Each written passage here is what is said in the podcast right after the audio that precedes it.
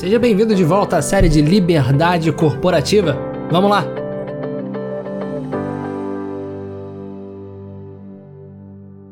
Fala, fala, meus queridos! Tudo bem com vocês? Como estamos? Terceiro episódio foi interessantíssimo, né? Falar sobre metafísica é algo que eu adoro, adoro, adoro. É um campo super vasto. Eu termino o episódio dizendo que um líder que não entende metafísica, né, provavelmente vai ter nunca vai conseguir liderar uma equipe de verdade, né? É, e aí, é claro, essa é uma frase super intensa, super aguda, né? Ah, e por que eu digo isso, né? Porque na prática a, a, metafísica ela permite que você entenda, né? Uh, se o ato humano ele é presença de alguma coisa e do que ele é presença, o que significa isso, né? Portanto, você está né, liderando às vezes um profissional que está entregando né, um monte de resultado. Mas no fim do dia, aquele ato humano dele, ou seja, aquele trabalhar além do, do, do, da hora, ou às vezes aquele ir no extra mile, ou seja, o cara tá no 110% ali de entrega, sabe? Ou a virada de noite que a equipe fez, aquilo ali foi presença de quê? Será que aquilo foi presença, por exemplo, né, de responsabilidade? Às vezes a equipe se dedica 110% porque de fato não quer deixar de entregar algo que é vital para o cliente, justo que seja assim. Ou será que às vezes a equipe está entregando aquele 110% ou, ou aquele funcionário, colaborador está dando aquele 110%, sei lá, às vezes porque ele quer né, se destacar pessoalmente apenas, né? ou seja, já é um ato completamente diferente. Um é presença é, de um certo né, é, planejamento de carreira, algo voltado para si, e outro já é presença de uma responsabilidade, ou seja, voltado para o outro. Se a gente se treina a entender que o ato humano ele é presença de vários entes e materiais, a gente começa a construir uma história baseada em cada ato humano. Ou seja, cada ato humano meu e das pessoas que estão à minha volta vão descrever a história, né, a nossa história. É uma história que a gente pode, né, em algum tempo de trabalho juntos, a gente pode criar uma baita magnanimidade, assim, sabe? Como, como equipe mesmo, sabe? Porque nós temos seres humanos ali tão generosos, né? Que acabou que a nossa equipe, né, ela transborda a generosidade. Nós podemos construir uma equipe que é tão focada no outro que é uma equipe que transborda a responsabilidade. Mas para entender isso, você tem que ficar atento a cada ato humano mesmo e, né? ir além, mas isso eu vou explicar num outro episódio. Eu só quis aqui começar deixando claro por que, que eu terminei o último episódio falando esta frase, que é uma frase aguda de propósito. É importante que a gente pense que um líder que desconhece a metafísica, dificilmente ele vai meditar sobre o porquê das ações humanas e ele vai sempre olhar para a parte técnica. Ok, o, o, o, meu colaborador, o meu profissional entregou isso, isso, isso tá ótimo. Foi antes do prazo, tá maravilhoso, pronto. Esse é um líder superficial por definição, porque o lado humano está sendo completamente desprezado. Né? Ele. Depois a gente fala um pouco mais disso, mas é muito bom falar desse assunto porque, né? Ah, não tem nada melhor assim para um líder do que desenvolver a sua equipe humanamente. Isso é, é, é, um, é, uma, é um prazer enorme, né? Porque a gente realmente se sente útil, a gente sente que a gente muda a vida das pessoas, né? Mas vamos lá. Hoje eu quero falar essencialmente da diferença do ser humano para qualquer animal. Isso é importante que a gente entenda porque pra, isso não está claro para muita gente. Muita gente não consegue entender a diferença de um ser humano para uma pedra, para um, um, um vegetal, né? E assim, parece que é óbvio, parece que é muito óbvio, mas não é. Né? Por exemplo, é normal que as pessoas achem né, que a diferença é uma questão apenas de formato. Né? A gente acabou de falar das quatro causas de Aristóteles. Então, as quatro causas elas permitem que a gente faça uma meditação interessante. Na verdade, eu vou até pegar né, um, um, uma dessas causas, né? Uh, eu quero trazer aqui para você, né, baseado na causa, não bem a causa, que seria o sentido, né? Qual é a função de uma pedra? Provavelmente você vai ter dificuldade de, de determinar qual é a função da pedra. E muita gente vai trazer uma visão né, utilitarista né? Que ah, uma, uma, um monte tá lá para eu escalar. Ou seja, a função do, do, do monte, a função daquela pedra linda da Gávea passou a ser ser escalável. Ou seja, a gente muitas vezes acaba trazendo uma visão baita utilitarista para as coisas, né? Qual a função por exemplo, da, da, das matas ou de uma árvore. Muita gente vai falar, ah, é produzir oxigênio. não, meu amigo. Mais uma vez, é sua visão ultra utilitarista. A árvore não está ali para produzir oxigênio, ela está ali para muito mais do que isso. Né? Mas qual é a função? Qual é a função original de uma árvore? Né? Aí a gente pergunta, né? preste atenção como isso vai complicando. Qual é a função de um animalzinho, por exemplo? Eu tenho um cachorrinho aqui chamado Alfredo e ele é um pug. Qual é a função do meu pugzinho aqui, né? Difícil. Já complicou mais, né? Você consegue perceber que as coisas vão complicando. Mas ao mesmo tempo, quando eu pergunto assim, qual a função de uma caneca, você sabe na hora. Qual a função do computador, você sabe na hora. Qual a função, né, de uma caneta, de um, de, né, qual a função de um livro, você sabe na hora. Portanto, preste atenção comigo, você sabe a função de uma maneira muito clara de tudo aquilo que foi criado pelo ser humano, né? Ou seja, qual é a função de uma caneca você sabe dizer na hora. No entanto, qual é a função de uma, de uma mata? Qual a função de uma única pedra? Você já não sabe. Já fica um pouco mais confuso. Percebe? Então agora deixa eu complicar ainda mais porque este é o meu papel. Vamos lá. Vem cá. Se você tá olhando para uma pedra, tipo uma pedra da Gávea, você fala assim: teoricamente, se eu perguntar para você qual o seu nível de afeto para uma pedra, você vai falar que é nenhum, né? Mas se de um lado eu chegasse para você e falasse assim, ó, de um lado aquela pedra da Gávea linda vai se romper e vai cair abaixo, ela vai deixar de existir, né? Alguma coisa em você sofre alguma coisa em você você sente uma certa dor, porque tava lá, linda, maravilhosa, e de repente não tá. Percebe? Né? Eu vou falar para você, tá vendo aquela mata ali? Aquela mata ali, ela até consome mais oxigênio do que produz, tá? Mas olha, isso acontece em algumas matas. Vamos lá. Para quem lembra aí de, de biologia, né? Mas olha, preste atenção comigo. Se aquela mata pegasse fogo, você sentiria uma dor maior naquela mata, vendo aquela mata pegar fogo, ou no seu celular, ou com o seu celular, que você usa todo dia, que é vital para o seu dia, seu dia a dia. Se o celular pegasse fogo ou aquela mata, né, o que você sentiria mais? E é claro que, óbvio, o celular você vê ali a utilidade. E você pode até sofrer um pouco mais para o celular por uma questão de, de, de vida prática. Você pode olhar para o celular e falar assim: ai, caramba, mas é tão importante esse celular para o meu dia a dia, né? Você pode fazer esse tipo de, de, de meditação. Mas a verdade é que lá no teu íntimo, a dor maior vai ser ver a mata pegar fogo. Isso acontece em todas as pessoas que eu pergunto, todas e todas. Porque lá dentro existe um grau que é chamado de grau de intimidade do mundo. Ou seja, nós temos naturalmente, como seres humanos, uma intimidade diferente para as coisas. A intimidade que a gente tem da pedra, ela é uma. A intimidade que a gente tem para uma mata, ela é outra. A intimidade que a gente tem para um bichinho é outra. Você percebe que as coisas vão aumentando. É claro, por exemplo, eu acabei de, de falar sobre o exemplo da mata pegando fogo. Se meu cachorro morrer, eu vou sentir uma dor ainda maior. É, é uma coisa assim que, que é difícil de falar. Por quê? Porque existe um grau de intimidade com os animaizinhos que a gente sente naturalmente naturalmente, percebe?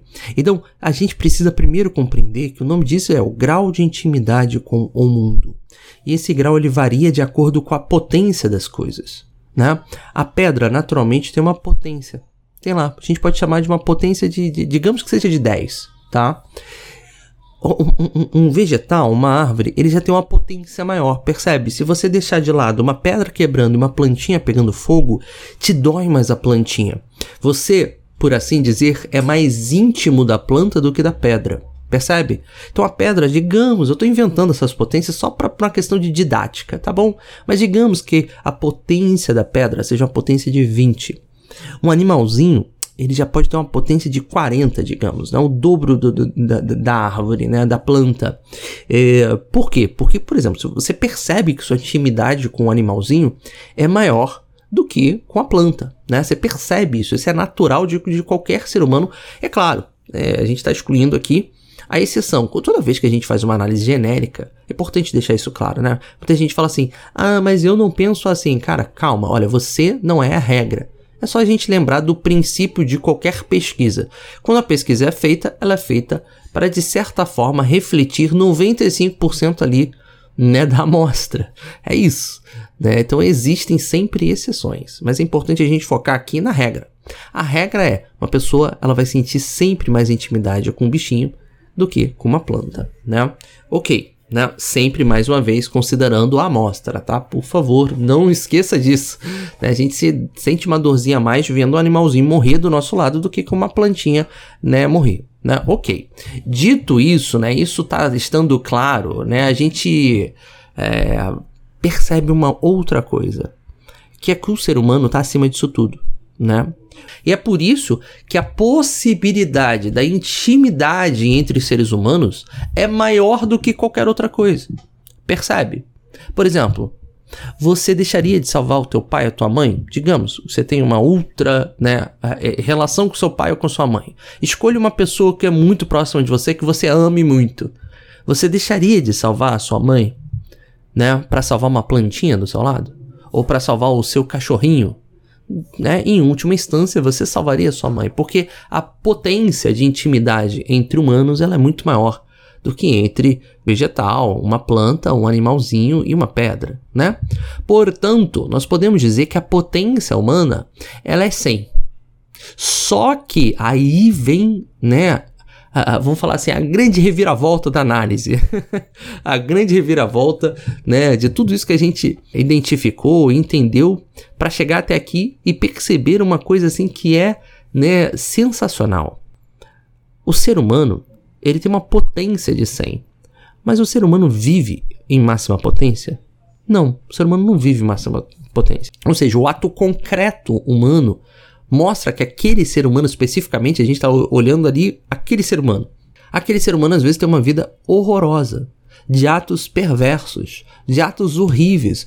Portanto, a potência não se transformou em ato. Percebe? Não se transformou. Agora, uma pedra, e isso é chocante, presta atenção comigo, uma pedra faz exatamente o que ela nasceu para fazer. Portanto, se a gente estabeleceu que uma pedra tem potência de 10, ela vive em 10, né? Uma planta tem potência de 20, ela vive em 20, ela faz exatamente o que ela nasceu para fazer. Um animalzinho, meu pugzinho, eu posso até condicioná-lo a, sei lá, fazer xixi no lugar certo. Eu posso condicioná-lo a esperar na porta na hora que a gente for sair. No entanto, ele faz tudo que ele nasceu para fazer. Percebe? Apesar do condicionamento, você percebe, né, que ele é o que ele nasceu para ser, né? Percebe isso? Ou seja, você pode treinar um animalzinho, né? Treinar é uma coisa, mas é diferente desse animal se orquestrar no tempo. Se você chegar para um pug e falar, meu pugzinho querido, 9h35 me espere na porta pra gente ir ao consultório. Ele não vai fazer isso. Percebe? Então, o pug, o cachorrinho, eles de fato, de fato, eles fazem exatamente aquilo que eles nasceram para fazer. O cavalo, o pug, o, o, o cachorrinho, né? O, o, peixe, né? É, o inseto, todos eles fazem o que eles nasceram para fazer. Exatamente o que eles nasceram para fazer. Agora, o ser humano não. Existe algo que permite que o ser humano seja o mais próximo da potência de 100 ou um mínimo da potência de zero. E isso que permite o ser humano diferente de todos esses outros entes que nós citamos, né? É nada mais nada menos que a liberdade. É a liberdade do ato humano que permite que um ser humano seja potência de 100 ou uma potência de zero. Em todo o ato humano ele se apresenta para a gente sempre com uma grande questão sempre como um grande ponto de interrogação. Ou seja, a vida se apresenta pra gente independente das condições, independente de serem condições mais complexas, mais favoráveis, mais difíceis. Não importa, mas sempre existe um grande ponto de interrogação que grita para você: "E aí, meu irmão? E aí, minha irmã? O que que você vai fazer?" Né? É assim que se apresenta a vida para um ser humano. Agora, para um animalzinho não. Para um animalzinho, não. Para um animal, as coisas se apresentam sempre como né, uma, uma certa certeza. E o nome que se dá para essa certeza é instinto. O animal, ele tem instinto, ele faz aquilo que ele nasceu para fazer. Se você botar um macho e uma fêmea dentro de uma sala, no momento perfeito ali para o acasalamento, o que, que vai acontecer? Eles vão acasalar. Sempre. Percebe? Porque o animal é movido a instinto. O ser humano não tem instinto nenhum, porque instinto, exatamente, instinto, é quase que uma, uma imposição né, sobre a pessoa. O ser humano ele não tem imposição nenhuma, ele pode ter inclinações, mas no fim do dia ele decide o que faz. Percebe? Eu posso nascer num local violento e eu posso ter uma inclinação à violência, mas isso não, de fato, não define se eu vou ser violento ou não. Percebe? Eu tenho uma pessoa muito querida na família que nasceu num local onde muita gente de fato virava né, violento, por assim dizer, né? E, e eu vi a história dessa pessoa, a luta que ela teve para fugir daquele ambiente, para não se tornar aquilo que ela não queria se tornar. Ou seja, no fim do dia, o ato humano tem essa liberdade, essa interrogação, essa possibilidade, ainda, ainda que às vezes a gente não consiga escapar dela. Mas ainda assim, dentro da gente, existe uma certa decisão daquilo que eu compactuo, não, mesmo que eu não possa transformar aquilo em ato. Percebe isso? Por exemplo, eu estou, vamos pegar o exemplo do livro do Bosco Gutierrez Cortina. Eu vou contar com mais calma o exemplo dele. Mas ele foi sequestrado e ele passou dias e dias, quase um ano no cativeiro. E ele pôde decidir, mesmo numa situação completamente desprovida da liberdade humana, né, da liberdade né, física de andar, de caminhar por onde ele queira, é, de fazer as coisas que ele queria, o que ele fazia normalmente, né? Ele teve a possibilidade de viver aqueles dias da forma que ele queria, um estado mental que ele queria, né? É por isso que, que Bosco ele conclui no seu livro, maravilhoso, brilhante livro, que foi na prisão que ele encontrou a liberdade, né? Porque é, a, a liberdade ali da, da, do, da consciência dele, de como ele se comportaria ao longo dos seus dias, é, é fantástico, é fantástico a conclusão dessa análise de liberdade humana, né? É fantástico, ou seja, mesmo sob condições horríveis, você tem ainda sua liberdade, ainda que você não possa ir para onde você quer, mas você sempre vai decidir como você vai pensar, como você vai estar. O seu estado de espírito, ninguém, ninguém decide por você, apenas você. Percebe? Então existem interrogações que se apresentam para o ser humano que não se apresentam para um bichinho. Então é importante que a gente entenda que o ser humano ele tem uma potência máxima, mas diferente dos outros entes, ele não vive máxima potência. A planta vive máxima potência, a pedra vive máxima potência, o animalzinho vive máxima potência, mas o ser humano, através da liberdade, ele pode ser horripilante. Ele pode ser péssimo, ou ele de fato pode ter uma potência linda, incrível, fantástica, daqueles grandes seres humanos que passaram pela Terra e inspiram gerações. Tudo isso é definido definido pela liberdade. E essa liberdade se apresenta de acordo com as circunstâncias da vida. E isso eu vou falar no próximo episódio. Uma correlação das circunstâncias da nossa vida com a liberdade humana. Tá bom? É isso. Te vejo no próximo episódio. Um abraço. Até lá.